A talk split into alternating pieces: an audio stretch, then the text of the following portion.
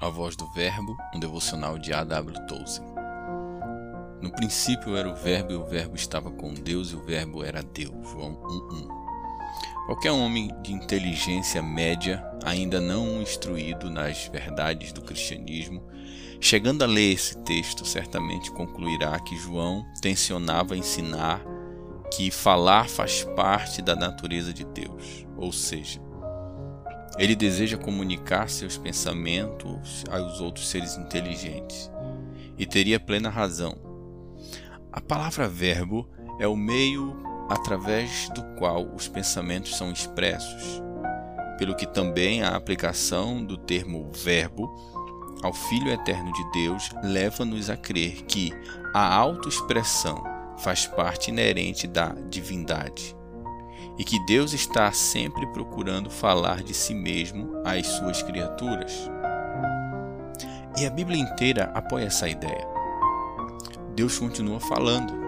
Não somente falou, mas continua falando. Por força de sua própria natureza, ele se comunica continuamente. Enche o mundo com a sua voz. Uma das grandes realidades que temos de levar em conta e com a qual nos vemos abraços é a voz de Deus neste mundo. A hipótese mais simples sobre a formação do universo e a mais certa é essa: ele falou e tudo se fez. A razão de ser da lei natural não é outra senão a voz de Deus imanente em sua criação. E essa palavra de Deus que trouxe à existência todos os mundos criados não pode ter sido a Bíblia, porquanto esta não for escrita nem impressa ainda, mas é a expressão da vontade de Deus, manifesta na estrutura de todas as coisas. Essa palavra que vem de Deus é o sopro divino que enche o mundo de potencialidades vitais. A voz de Deus é a mais poderosa força que há na natureza. E na realidade, é a única força que atua na natureza onde reside toda a energia pelo simples fato de que a palavra de poder foi proferida. A Bíblia é a palavra escrita de Deus. E por haver sido escrita, está, confirma, está confinada e limitada pelas necessidades da tinta, do papel e do couro. A voz de Deus, entretanto, é viva, é livre, como o próprio Deus as palavras que eu vos tenho dito são espírito e vida. João 6, 36. A vida está encerrada nas palavras proferidas por Deus. A palavra de Deus na Bíblia só tem poder porque corresponde perfeitamente à palavra de Deus no universo. É a, é a voz presente no mundo que dá à palavra escrita todo o seu poder. De outro modo, estaria para sempre adormecida, aprisionada entre as páginas de um livro. Temos uma visão muito pequena e primitiva das coisas. Quando pensamos em Deus, no ato da criação, a entrar em contato físico com as coisas e modelar, adaptar e fabricar como se fosse um carpinteiro. A Bíblia ensina uma coisa totalmente diversa. Os céus, por sua palavra, se fizeram e pelo sopro de sua boca o exército deles, pois ele falou e tudo se fez. Ele ordenou e tudo passou a existir. Salmo 33, 6 e 3. Pela palavra entendemos que foi o universo formado pela palavra de Deus, de maneira que o visível veio existir das coisas que não aparecem. Hebreus 11, 3. Uma vez mais, convém que nos lembremos de que Deus se refere aqui não à sua palavra escrita, a Bíblia, mas antes à voz da sua palavra. Isto se refere à voz que enche antes o mundo, aquela voz que antecede a Bíblia em séculos e séculos, aquela voz que não silenciou mais desde o início da criação, mas que continua a soar e alcança todos os recantos desse imenso universo. A palavra de Deus ela é viva e poderosa. No princípio ele falou ao nada, e o nada se tornou em alguma coisa. O caos a ouviu e se fez ordem, as trevas a ouviram e se transformou em luz. E disse Deus, e assim se fez. Essas sentenças gêmeas, como se fossem causa e efeito, ocorrem em todo o relato da criação. No livro de Gênesis, o disse explica o assim se fez. O assim se fez é o disse, pôs-o em forma de presente contínuo. Deus está aqui e está sempre falando. Essas verdades são o pano de fundo de todas as demais verdades bíblicas. Sem elas, essas últimas não poderiam ser revelações de forma alguma. Deus não escreveu um livro para enviá-lo através de mensageiros a ser lido à distância, por mentes desassistidas. Ele falou um livro e vive em suas palavras proferidas, constantemente afirmando as suas palavras e outorgando-lhes o poder que elas têm, pelo que também persistem através de todos os séculos. Deus soprou sobre o barro e esse se transformou em homem. Ele sopra sobre os homens e esses se tornam barros, porque tu és pó e ao pó tornarás. Gênesis 3:19. Foi a palavra proferida quando da queda mediante a qual decretou a morte física de todo o homem. E não foi necessário dizer mais nenhuma palavra. O triste curso da humanidade em toda a face da terra, desde o nascimento até a sepultura, é prova de que sua palavra original foi o bastante. Ainda não demos atenção suficiente àquela profunda declaração que temos no Evangelho de João, a verdadeira luz que, vinda ao mundo, ilumina a todo homem, João 1,9. Pode-se mudar a vontade a pontuação, que a verdade inteira continua ali encerrada. A palavra de Deus afeta o coração de todos os homens, porque é luz para a alma. A luz brilha no coração de todos os homens e a palavra ali ressoa, e não há como escapar dela.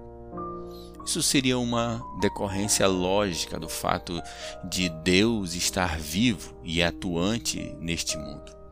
E João afirma que isso realmente acontece.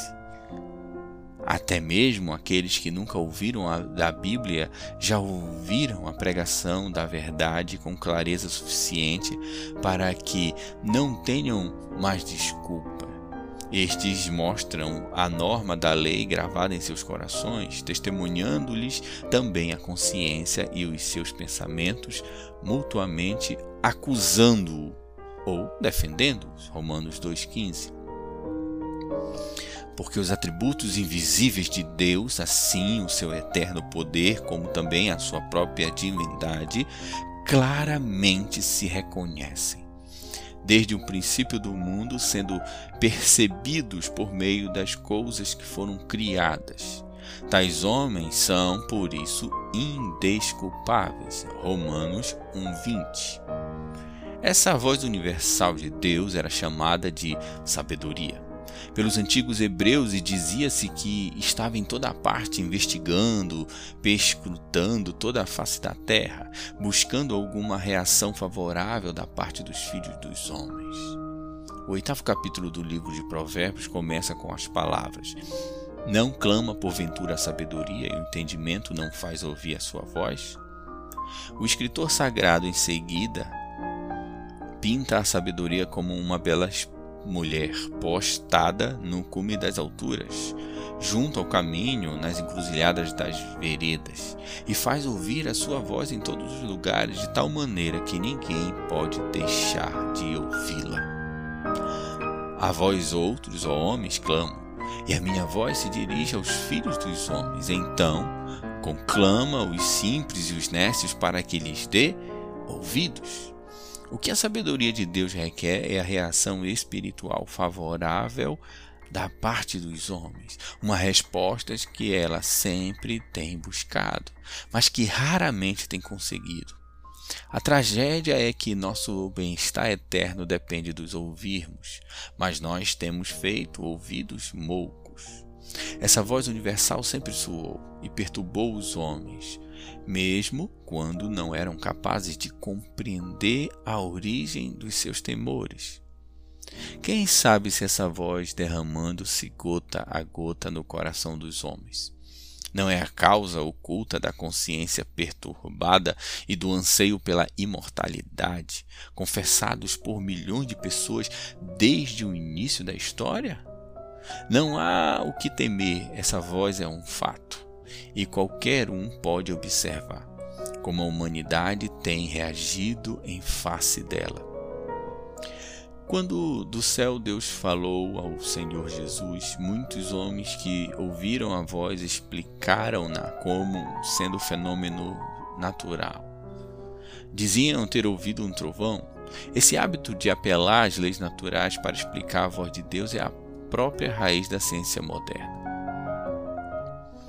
Nesse universo que vive e respira, há algo misterioso, por demais maravilhoso, por demais tremendo para que qualquer mente o compreenda. O crente não exige explicações, mas dobra os joelhos e adora, sussurrando: Deus meu.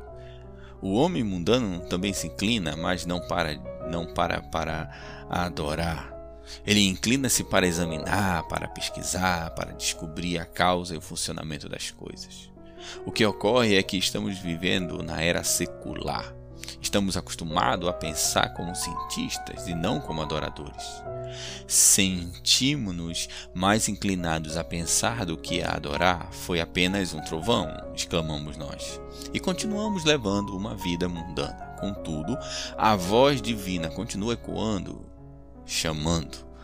A ordem é, e a vida do homem dependem totalmente dessa voz, mas os homens estão por demais atarefados ou são teimosos demais para dar-lhe qualquer atenção. Cada um de nós já experimentou sensações impossíveis de serem explicadas. Um súbito senso de solidão ou um sentimento de admiração e espanto em face da vastidão universal, ou como que recebendo um raio de luz de um outro sol. Tivemos uma revelação momentânea de que pertencemos a um outro mundo e que nossa origem se explica em Deus.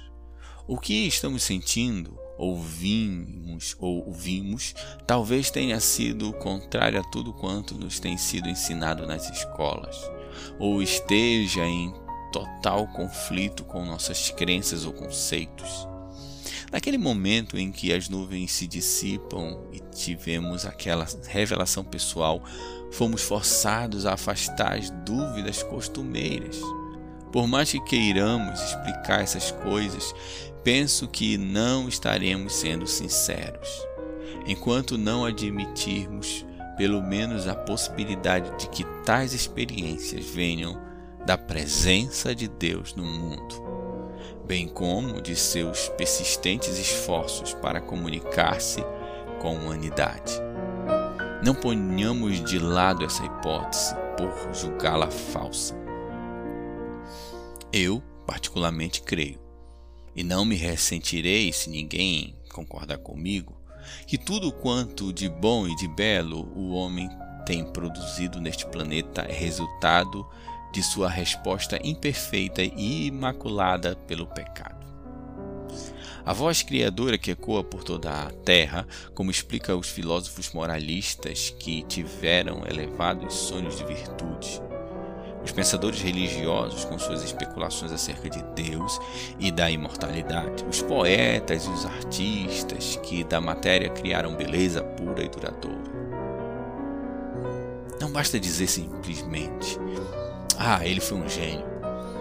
Pois que é um gênio? Não seria possível que um gênio fosse um homem que, importunado por essa voz, esforça-se e luta freneticamente para atingir um objetivo que ele apenas vagamente entende? O fato de que na lida diária os homens tenham perdido Deus de vista, que até mesmo tenham falado e escrito contra Deus, não destrói a ideia que eu procuro demonstrar. revelação redentora de Deus nas Sagradas Escrituras é necessária para a fé salvadora e para a paz com Deus. Para que essa inconsciente aspiração pela imortalidade leve o homem a uma comunhão satisfatória com Deus, é necessário que ele confie no Salvador ressurreto. Para mim, essa é uma explicação plausível para tudo o que é excelente fora de Cristo. A voz de Deus é amiga. Ninguém precisa temê-la, a menos que já tenha resolvido resistir a ela. O sangue de Jesus Cristo cobriu não apenas a raça humana, mas também toda a criação e que, havendo feito a paz pelo sangue da sua cruz, por meio dele reconciliasse consigo mesmo todas as coisas, quer sobre a terra, quer sobre os céus. Colossenses 1:20. Não podemos falar com toda segurança de um céu que nos é propício. Tanto os céus como a terra estão cheias da boa vontade daquele que veio manifestar na sarça ardente o sangue santo de Cristo. Na expiação, garante isso para sempre. Quem quiser aplicar os ouvidos ouvirá a todos os dos céus. Estamos numa época em que os homens decididamente não aceitam exortações de bom grado. Porquanto ouvir não faz parte do conceito popular da religião e nisto estamos fazendo exatamente o contrário do que devemos. As igrejas, de um modo geral, aceitam a grande heresia de que fazer barulho, ser grande e ativa, torna-se mais preciosa para Deus, mas não devemos desanimar, pois é um povo atingido pela tormenta do, do último e maior de todos os conflitos que Deus diz Aquietai-vos e sabei que eu sou Deus. Salmo 46, 10. E ele ainda diz o mesmo hoje, como se quisesse informar-nos de que a nossa força e segurança dependem não tanto de nossa agitação, mas de todo silêncio e serenidade. Precisamos estar quietos para esperar em Deus. Seria melhor se pudéssemos ficar a sós com a Bíblia aberta em nossa frente se quisermos, podemos nos chegar a Deus e começar a ouvi-lo falar ao nosso próprio coração. Penso que, para a média das pessoas, a manifestação dessa voz será mais ou menos assim. Primeiramente, ouve-se um ruído como de uma presença a andar pelo jardim. Em seguida, ouve-se uma voz mais inteligível, mas ainda não muito distinta. Depois disso, vem um instante feliz em que o Espírito Santo começa a iluminar as Sagradas Escrituras. E aquilo que até ali for apenas um ruído ou quando muito uma voz, agora se torna palavra calorosa, íntima e clara como a palavra de um amigo muito caro. Depois é que vem a vida e a luz. E, melhor de tudo, a capacidade de ver de descansar em Jesus Cristo e de aceitá-lo como Salvador e Senhor. A Bíblia jamais será um livro vivo para nós enquanto não ficarmos convencidos de que Deus está articulando com o seu próprio universo. A transição de um mundo morto e impessoal para uma Bíblia dogmática é difícil para a maioria das pessoas. Talvez admitam que devem aceitar a Bíblia como palavra de Deus e talvez até tentem pensar nela como tal. Mas depois descobrirão ser impossível crer que as palavras escritas nas palavras da Bíblia se aplicam à sua vida. O homem pode dizer com os lábios: essas palavras foram dirigidas a mim, e contudo em seu coração sentir que não sabe o que elas dizem. É nesse caso vítima de um raciocínio errado.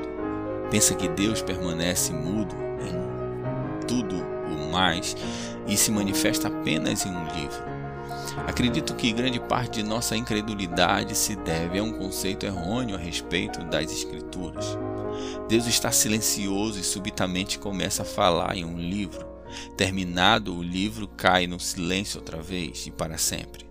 pois isso muitos leem a Bíblia como se for o registro do que Deus disse quando estava com vontade de falar. Se pensarmos dessa forma, como poderemos confiar plenamente? O fato, contudo, é que Deus não está calado e nunca esteve.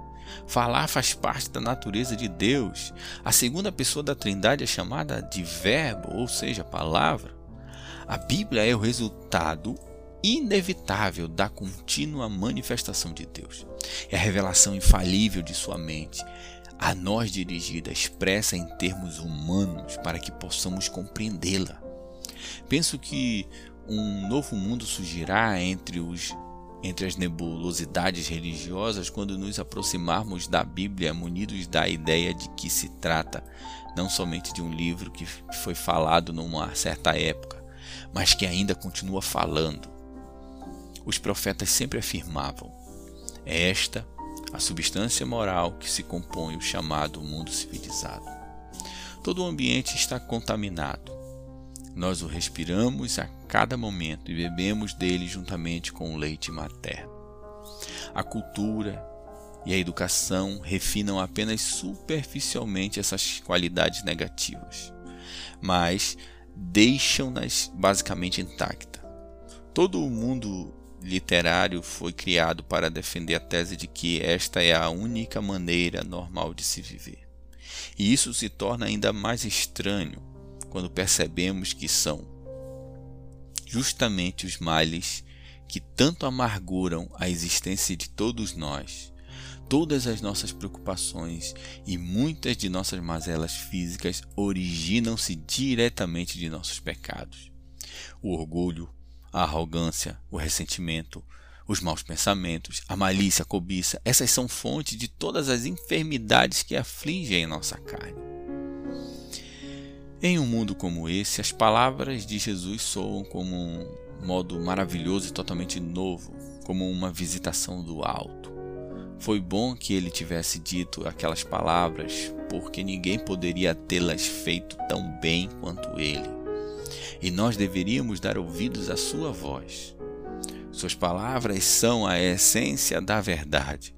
Ele não estava apenas exprimindo sua opinião. Jesus jamais apresentou opiniões. Ele nunca fazia conjecturas, pelo contrário, ele sabia e sabe todas as coisas. Suas palavras não foram como as de Salomão, a súmula de uma profunda sabedoria ou resultado de uma cuidadosa observação. Não. Ele falava na plenitude da sua divindade e suas palavras são a própria verdade. Ele era o único que poderia ter dito bem-aventurados com a mais completa autoridade, pois ele é o bendito de Deus que veio a este mundo a fim de conferir bênçãos à humanidade.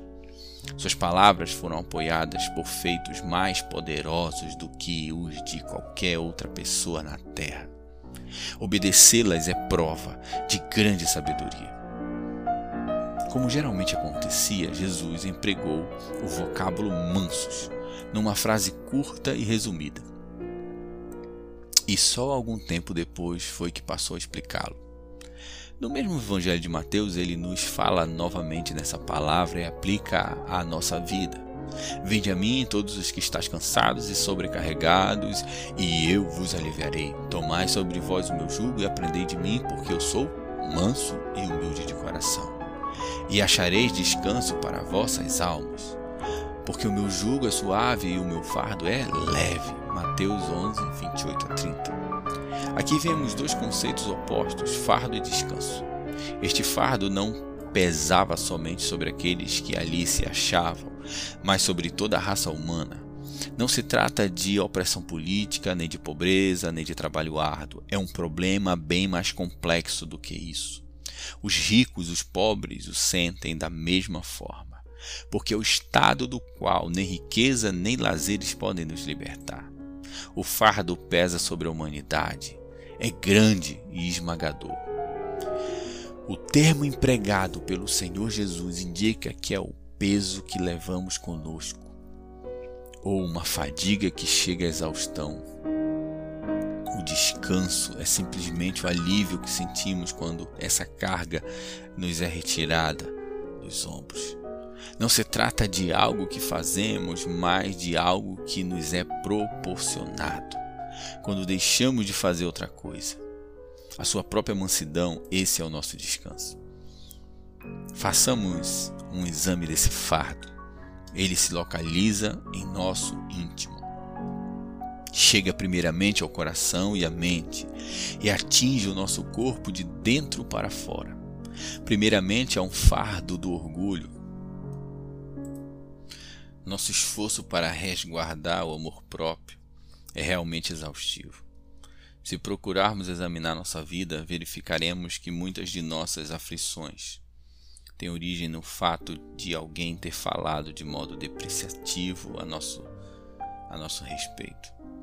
Enquanto o homem se considerar um pequeno Deus, o qual deve tributar sua lealdade, haverá sempre aqueles que se deleitarão com afronta seu ídolo.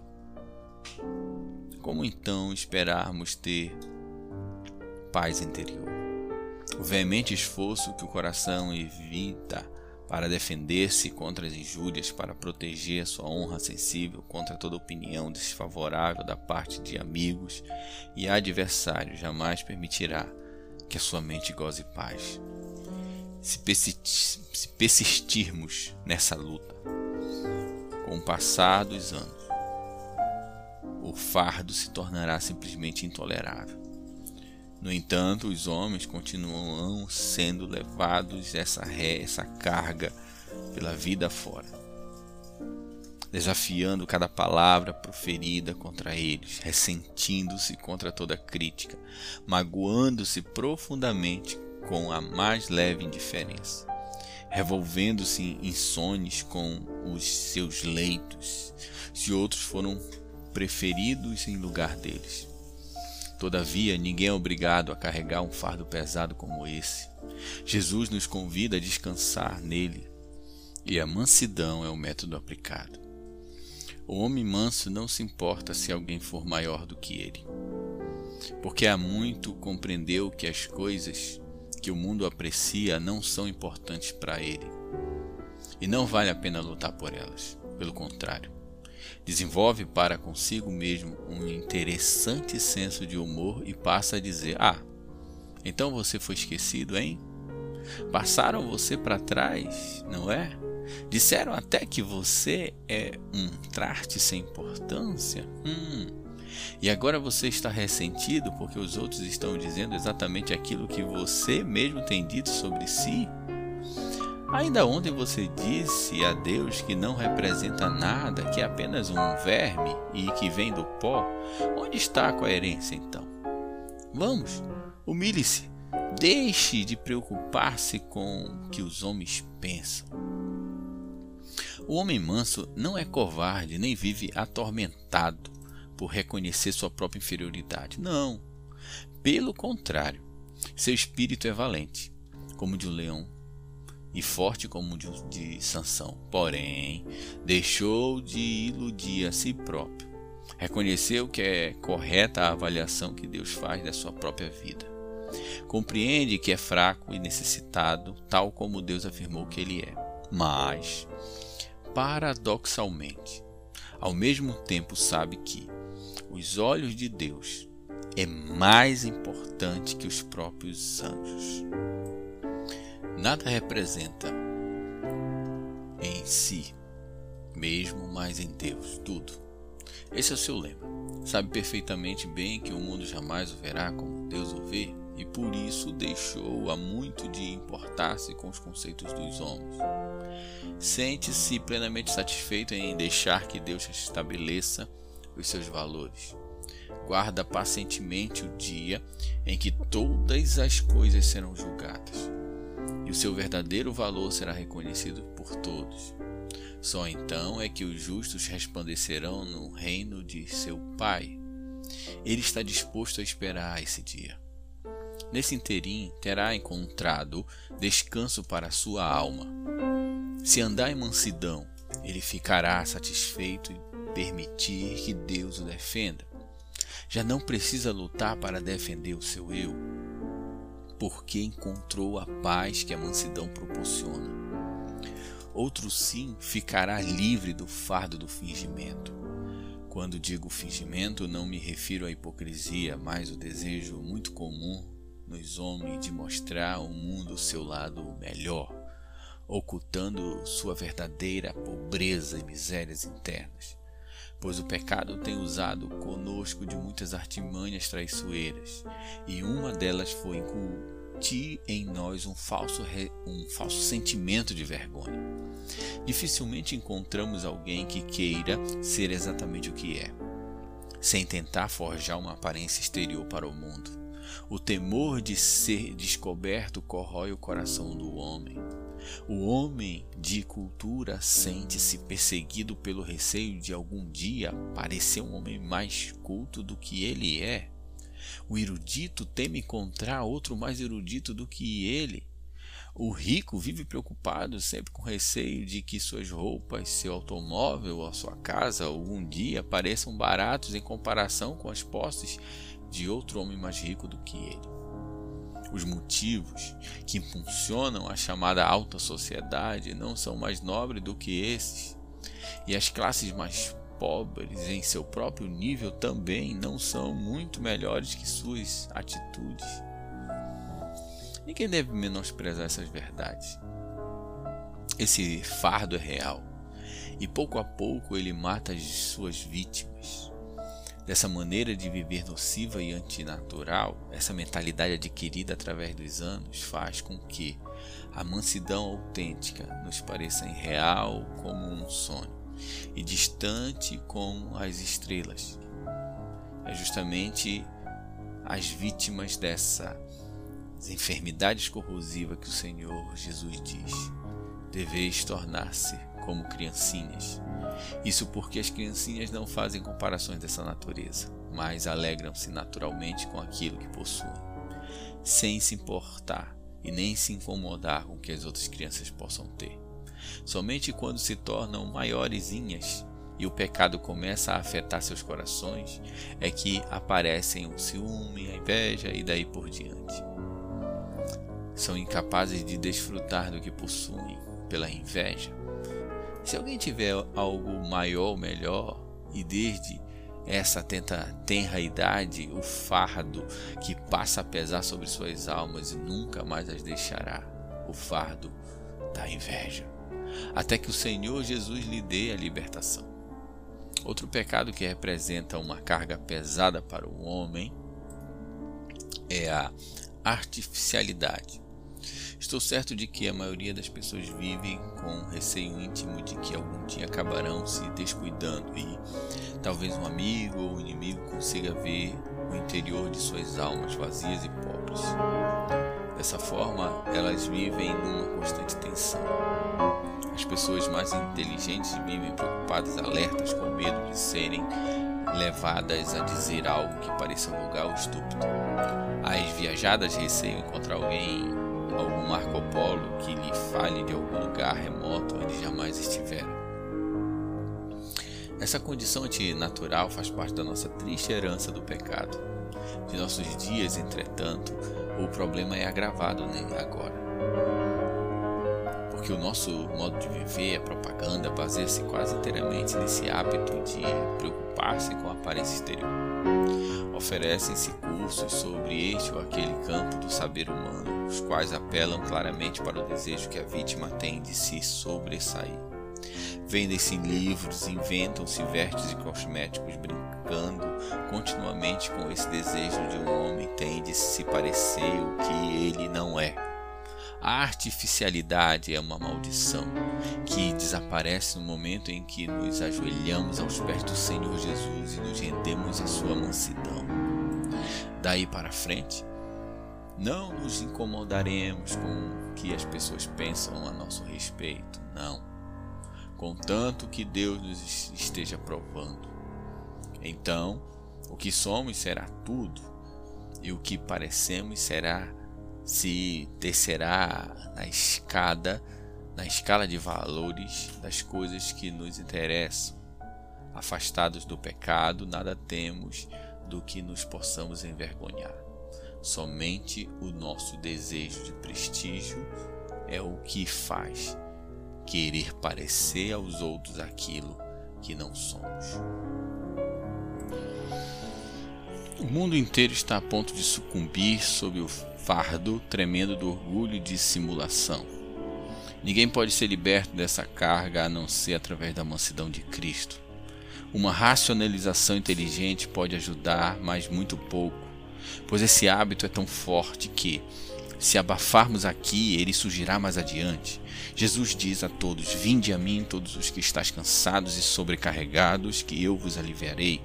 O descanso oferecido por ele é o descanso da mansidão, que alivia o bendito que sentimos quando admitimos o que realmente somos e deixamos de lado todo o fingimento. É preciso bastante coragem a princípio, mas a graça necessária nos será dada, pois veremos que estamos partilhando esse outro jugo com o Filho de Deus. Ele mesmo chama de meu jugo e leva o ombro a ombro conosco. Senhor, toma meu coração como o de uma criança. Livra-me do impulso de competir com os outros, buscando posição mais elevada entre os homens. Desejo ser simples e ingênuo como uma criança. Livra-me das atitudes fingidas e da dissimulação. Perdoa-me por haver pensado tanto em mim. Ajuda-me a esquecer a mim mesmo e a encontrar minha verdadeira paz na tua contemplação a fim de que possas responder a essa oração. Eu me humilho perante ti, coloca sobre mim teu fardo suave do alto desprendimento, para que eu possa encontrar descanso. Amém.